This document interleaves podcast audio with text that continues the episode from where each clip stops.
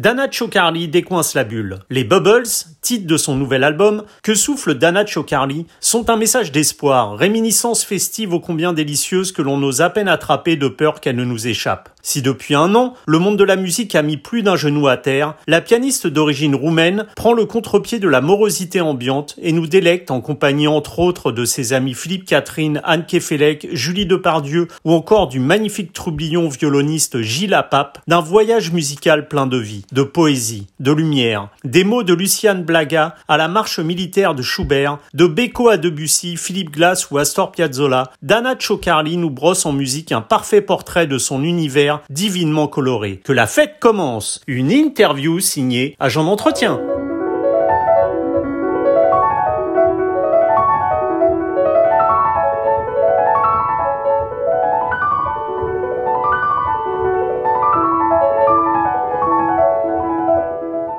Dana Chocarli, bonjour. Bonjour Nicolas. Alors Dana, comment se familiarise-t-on avec le piano lorsque, comme vous, on débute, je crois, sur un clavier en carton que l'on a dessiné? Alors, c'est absolument vrai. J'avais ce clavier euh, à la maison pendant plusieurs euh, années parce que euh, mon, mes parents n'avaient pas trop les moyens d'acheter un piano et puis ils, considéraient que c'était un, un caprice Hmm. parce que j'étais enfant unique.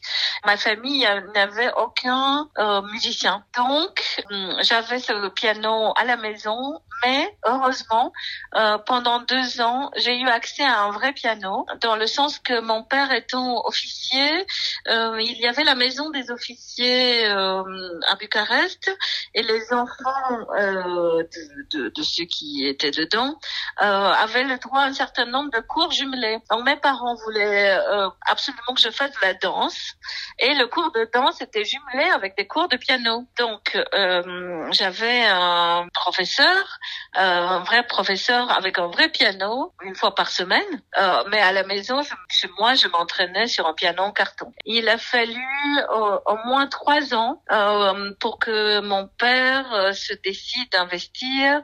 Et puis, il m'a fait aussi auditionner par un ancien collègue de son école primaire, dont il s'était souvenu qu'il était compositeur. Ce compositeur est venu, il a écouté, il a dit, bah oui, ça, vaut la peine de, faire de la musique, mais c'est déjà très très très tard euh, parce que euh, des enfants euh, de cet âge-là au lycée, parce que c'est déjà un lycée en fait, l'école de même primaire, les, les, enfants au lycée de musique, ils jouent déjà avec orchestre, ils sont très avancés, et donc votre fille devra commencer quasiment à zéro. Hmm. Et c'est comme ça que ça a débuté. À 5 ans, justement, lorsque vous avez découvert le piano, je crois chez des cousines de, de votre papa, c'est d'abord le son qui, est, qui émane de cet instrument qui vous a fasciné. Euh, ce son, c'est que les pianistes passent souvent une vie entière à le façonner afin de tendre vers une sorte d'absolu, une perfection qu'ils ont en tête. Est-ce que vous êtes parvenu justement au fil du temps à acquérir ce son que vous aviez en tête? Je ne sais pas parce que justement, comme euh, Platon euh, pourrait le dire, c'est l'idée absolue du son qui euh, qui est là quelque part dans le ciel et qui euh, nous attire et qui nous fait nous perfectionner d'ailleurs. Mm. Et euh, alors est-ce que est-ce que c'est humain d'attendre cette perfection?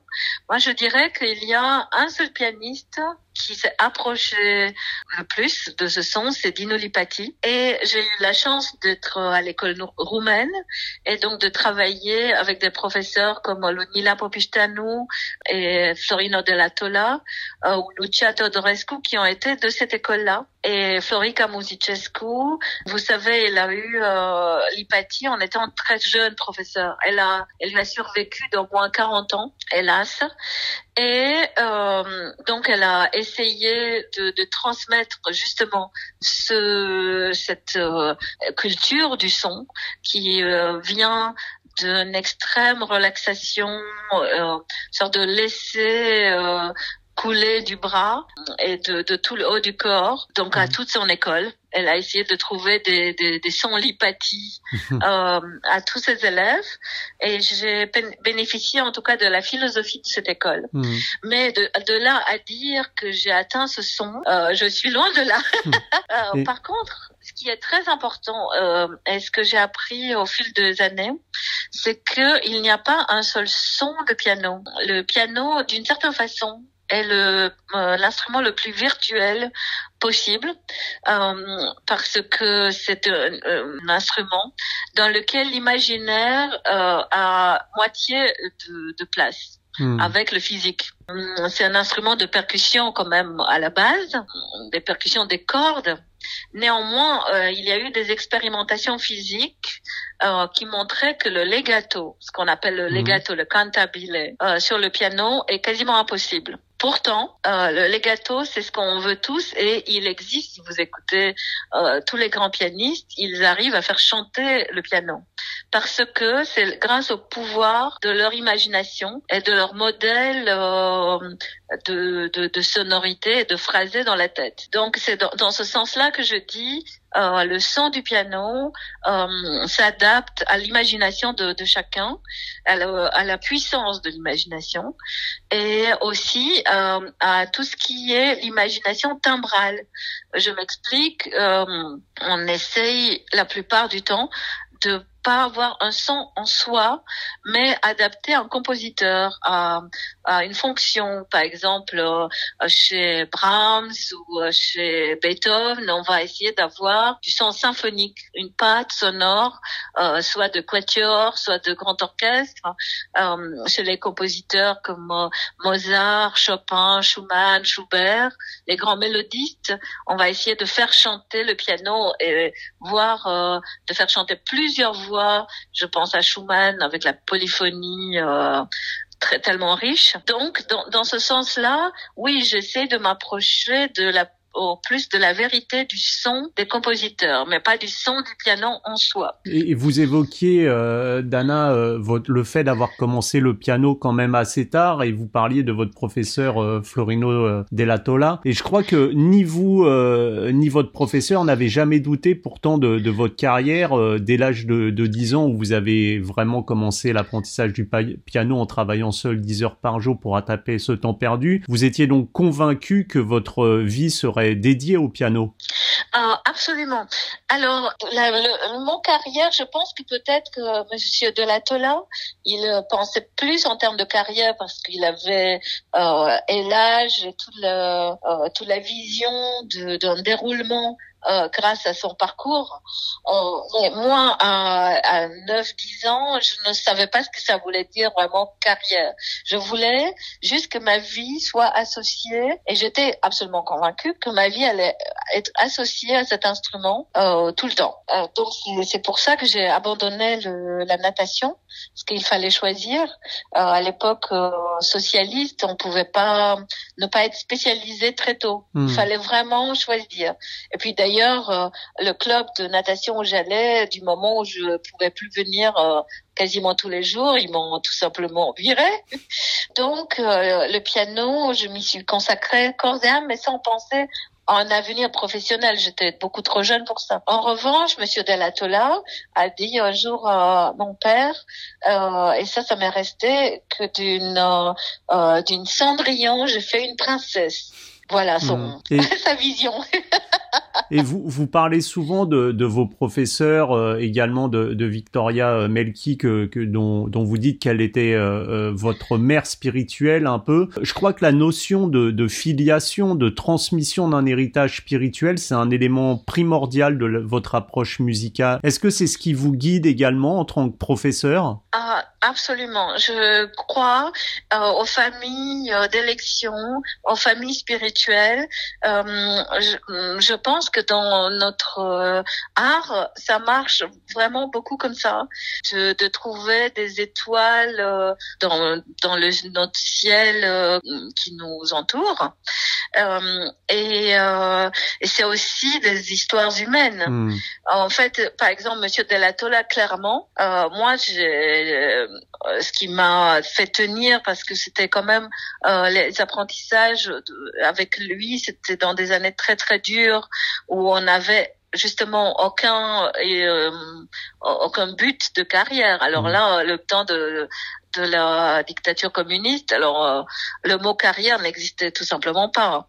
Et donc, ce qui m'a fait aussi tenir la flamme, c'est que je voulais lui faire plaisir et faire honneur à la confiance qu'il mettait en moi. Et alors avec Madame Elki, c'était euh, vraiment presque comme une histoire euh, d'amour. Euh, alors que je suis arrivée à l'école normale, Monsieur Merlet, c'est le seul hmm. pianiste que je connaissais en France à l'époque, m'avait dit avant de tenter l'entrée en troisième cycle au CNSM de Paris, ce qu'aujourd'hui pourrait s'appeler un petit diplôme, ça serait bien de faire une année à l'école normale avec Victoria Melki, que je ne connaissais absolument pas, et elle non plus moi.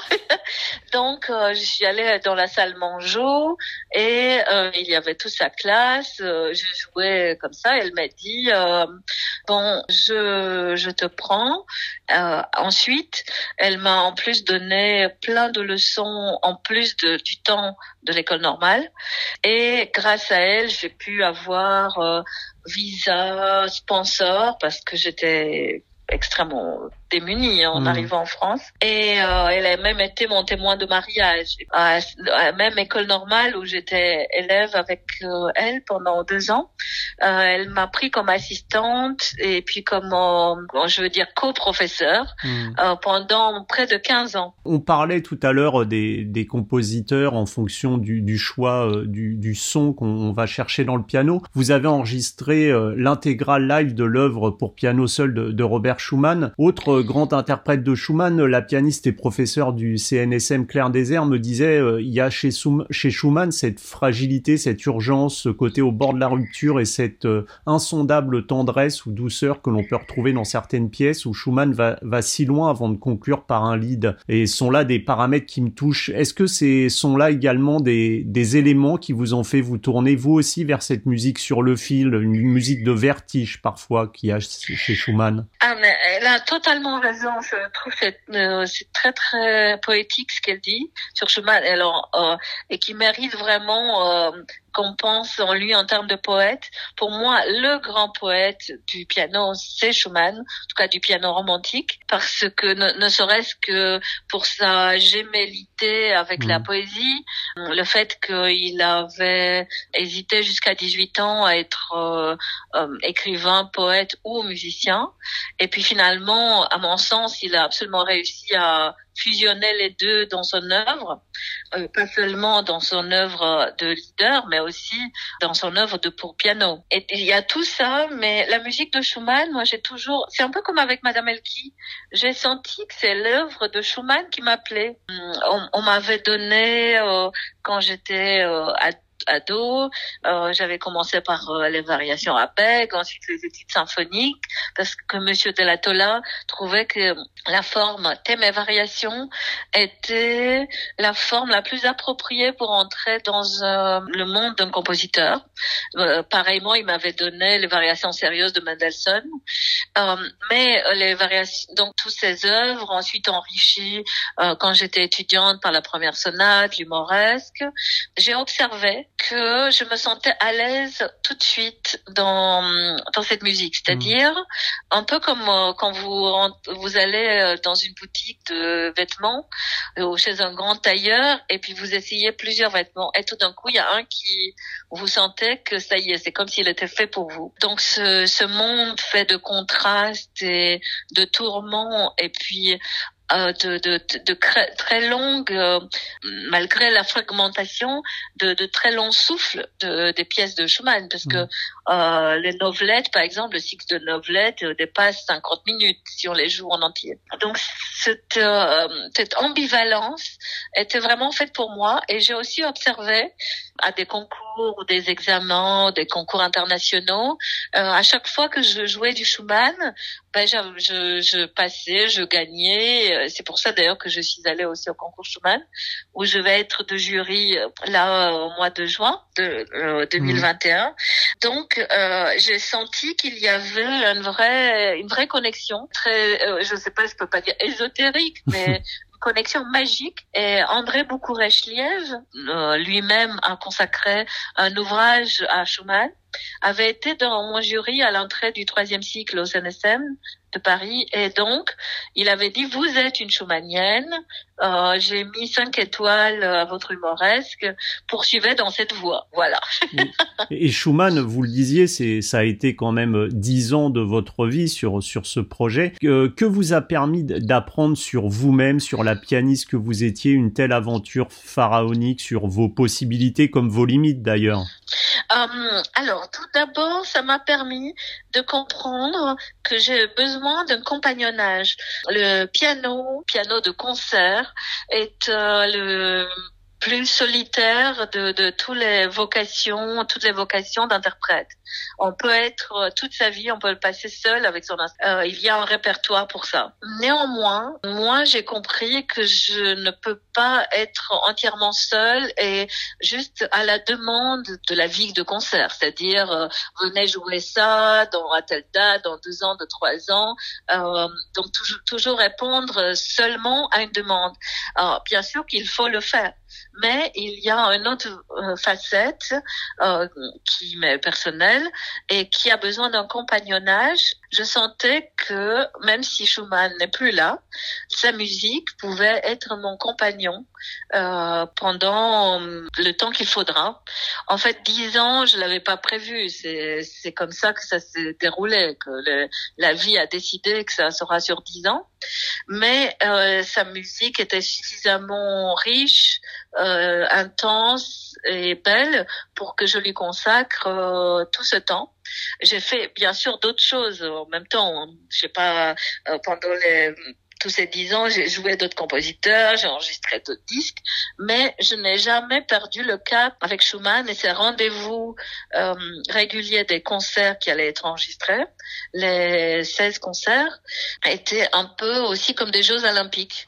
Alors, un mois ou deux mois avant, euh, il fallait euh, s'y consacrer totalement, mais quasiment 12 heures par jour, autant physiquement que spirituellement, psychiquement, point de vue de l'analyse, du point de vue de, de, tout ce qui est entouré la vie de Schumann et de ses œuvres que j'allais jouer. Et donc, euh, il fallait être au maximum de la capacité euh, personnelle au moment du rendez-vous avec le public euh, pour l'enregistrement. Vous disiez justement euh, plonger aussi dans, l'œuvre et dans le personnage qui était Schumann. On sait que Schumann a une vie quand même très tourmentée, surtout à la fin de son existence où il s'est fait interner et dans un asile où il est mort. Sa musique, elle semble un peu à l'image de, ces deux doubles qu'il s'invente, Zébius le, le, doux et Florestan le, le fougueux, entrer dans la vie justement du compositeur pour en comprendre son œuvre, c'est essentiel à vos yeux? Pour ce compositeur-là, oui. Euh, peut-être pour d'autres compositeurs, pas forcément. Euh, mais pour Schumann, euh, ça m'a semblé évident. justement, par cette valence, cette multi-valence de, de, sa, de sa culture, dans son humanisme, de sa vie. C'est-à-dire que interprète qui veut jouer beaucoup de Schumann, je vois pas comment il pourrait ignorer son histoire d'amour tourmenté, passionné et, et finalement mhm. tragique mhm. avec Schumann et puis euh, l'arrivée de Brahms. Comment on pourrait ne pas ignorer, s'imprégner de ça? Comment dire? Schumann est, je pense, un des compositeurs les plus humains. C'est-à-dire, il y a les grands constructeurs comme euh, Bach ou Beethoven qui sont un peu des perfections de, de construction de artistique, de formel. Et bien euh, des compositeurs comme Schubert ou Schumann, de point de vue analytique, la postérité leur, leur a beaucoup reproché sorte de relâchement de la forme, euh, quelque chose d'un peu trop, euh, j'allais dire, improvisatorique ou euh, un peu chaotique, qui, qui n'était pas du tout conforme aux, grandes formes comme la sonate, le concerto. Et mais moi, je trouve que justement, la fragilité dont parlait Claire Désert se trouve aussi dans cette forme-là. Et Schumann montre l'homme euh, dans tout son, son, son courage, son ses dépassements, parce que vraiment c'était quelqu'un qui était malade depuis quasiment l'adolescence. Euh, sa maladie n'a fait que croître, et donc quand il s'est jeté dans le rang et hmm. qu'il a demandé à être interné pour ne pas mettre sa famille en danger, était juste l'aboutissement de, de énormément de d'années de de lutte interne. Et donc, c'est quelqu'un qui aurait pu totalement se laisser décourager ou euh, sombrer beaucoup plus tôt. Euh, et néanmoins, euh, il a, il a vraiment dépassé totalement ses limites. Et puis, quand on écoute sa musique, à part des très très très rares moments, on ne sent jamais de la tristesse pathétique, du apitoiement sur soi. Il y a toujours de la lumière dans, dans sa musique. Ce n'est jamais totalement noir, c'est pas sombre, ça peut être obsessionnel, mais ce n'est pas euh, quelque chose de, désespérant. Et alors, Dana, euh, lorsque l'on sait que seuls 6% de la population s'est déjà rendu à un concert de musique classique, on comprend que pour beaucoup de personnes, euh, la musique classique, c'est cette peur de franchir la porte d'un monde. Souvent, ils considèrent euh, pas pour eux. Est-ce que justement rares sont les musiciens qui classiques qui s'accordent des, des, incursions vers d'autres genres musicaux, faire bouger les lignes Est-ce que c'est ce qui vous a incité à entrer dans l'univers unique de, Philippe Catherine par exemple? Absolument. C'était ma motivation première. Euh, mais c'est aussi avec euh, Philippe, euh, il faut le dire que c'était aussi une histoire humaine extraordinaire parce que dès qu'on s'est rencontrés, il y a, quelque chose qui, qui s'est passé du nord, de l'ordre d'une reconnaissance. Et nous sommes d'ailleurs presque jumeaux puisque nous sommes nés à deux semaines d'intervalle hmm. dans le même signe astrologique. Donc c'était aussi un, plaisir personnel hein, de faire ces deux ans de tournée, des disques, et d'ailleurs euh, ça, ça continue notre euh, notre histoire. Mais aussi, euh, j'ai senti chez Philippe, en fait, c'était des deux côtés. À la fois, il y, avait mon désir de faire connaître la musique classique à travers une musique beaucoup plus populaire et on va dire plus accessible pour les autres 94% de la population.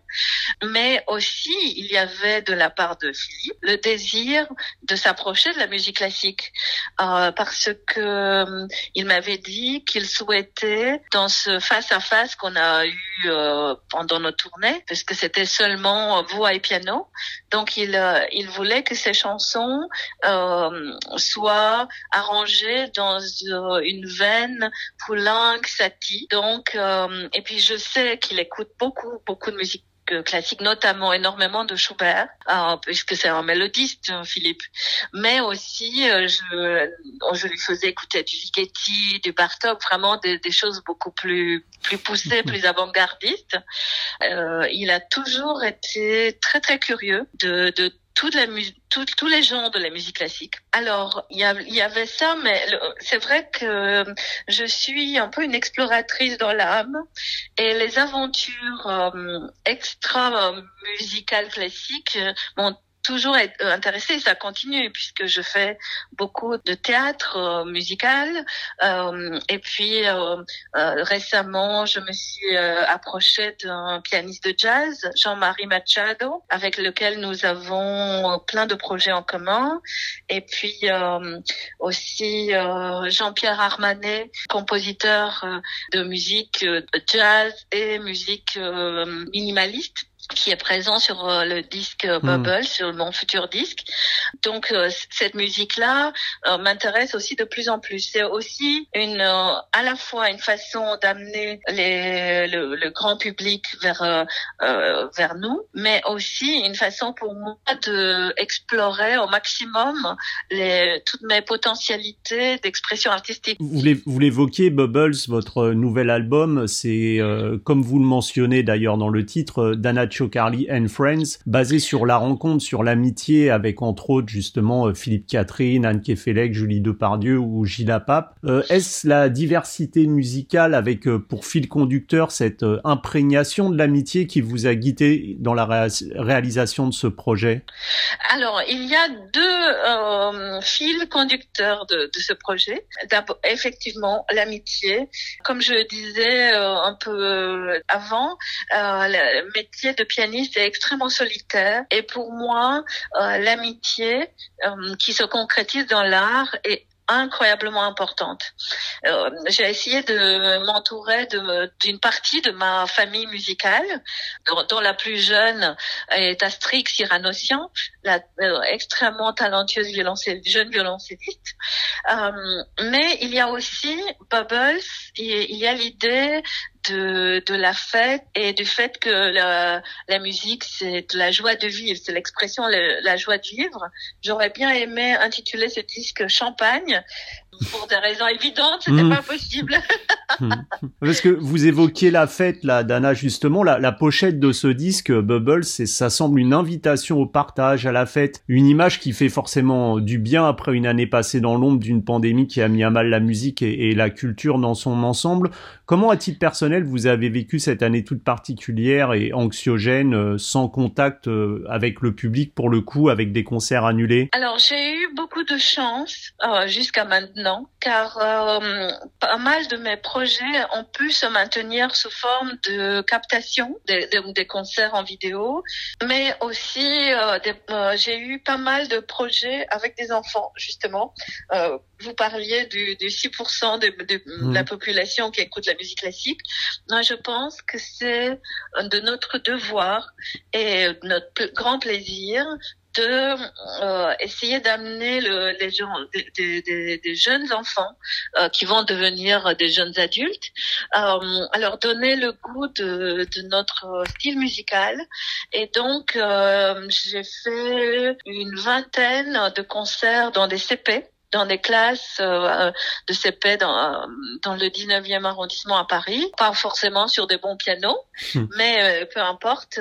Et ça, c'était vraiment maintenu. Et puis, euh, il y a eu plusieurs, justement, l'enregistrement de Bubbles. J'ai fait d'autres enregistrements qui vont sortir plus tard. Et puis, j'ai pu faire des, des répétitions pour le projet avec Jean-Marie Machado. Et puis aussi des répétitions pour euh, un projet de théâtre contemporain de l'autrice Catherine Anne avec musique originale du compositeur Benoît Menut. Donc tout ça a pu être maintenu hmm. et je me sens extrêmement extrêmement chanceuse euh, d'avoir euh, pu réaliser tout ça pendant cette année. Vous aviez raison, Bubbles, la pochette, ça veut dire bon, allez, la joie de vivre. La musique, c'est la joie de vivre, c'est les les bulles de champagne. Et c'est exactement ça que ça symbolise. Mmh. Et dernière question d'Anna Chocarly, vous, vous parliez donc de Bubbles, de ce projet, de cette amitié, de, de ces rencontres musicales, de ce partage. Ce disque, quand, quand on, l'écoute, c'est un merveilleux condensé de votre vie, de vos racines roumaines et ces textes du philosophe et poète Lucian Blaga ou de l'écrivain Nikita Stanescu, à la musique de Debussy par exemple, Mozart, Schubert, Piazzolla ou même Gilbert Bécaud. Est-ce que ce voyage musical euh, et un parfait portrait de, de qui vous êtes Alors, euh, je pense que c'est euh, le, public, le, les auditeurs qui, vont pouvoir le dire. Moi, je pourrais dire que c'est un, parfait condensé de mes désirs, de, de, mes désirs de partage et de, aussi un condensé de la chance que j'ai eue dans ma vie de rencontrer toutes ces personnes qui, tous ces amis et, grands, grands, grands artistes qui me nourrissent et qui me façonnent. Mmh. Alors le public dira si c'est mon portrait ou pas, ça je ne le sais pas encore mais euh, c'est surtout euh, une grande joie. Une grande joie euh, dont on a bien besoin en ce moment. Bah écoutez, Dana Chocarly, merci beaucoup pour euh, cette interview et puis j'espère à très bientôt sur scène avec plein de bubbles partout. merci, merci beaucoup à vous. Bonne journée, à très bientôt. Au revoir.